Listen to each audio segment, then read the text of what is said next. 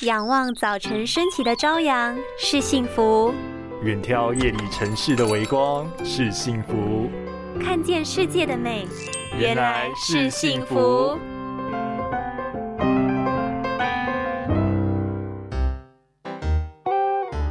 爸爸，你怎么又躺着划手机？眼睛会坏掉啦！哎呦，你怎么越来越像你妈，喜欢碎碎念？爸爸下班真的辛苦喽，但还是不可以躺着划手机。你平常也都喜欢下班后软烂的躺在沙发上或床上大滑特滑吗？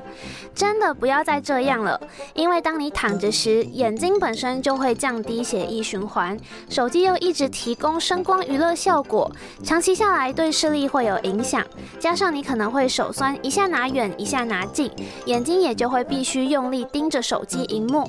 就在这晃动下，不断的调整焦距，眼睛的睫状肌也容易造成紧张引起的神。经疲劳、慢性结膜炎，甚至偏头痛的问题。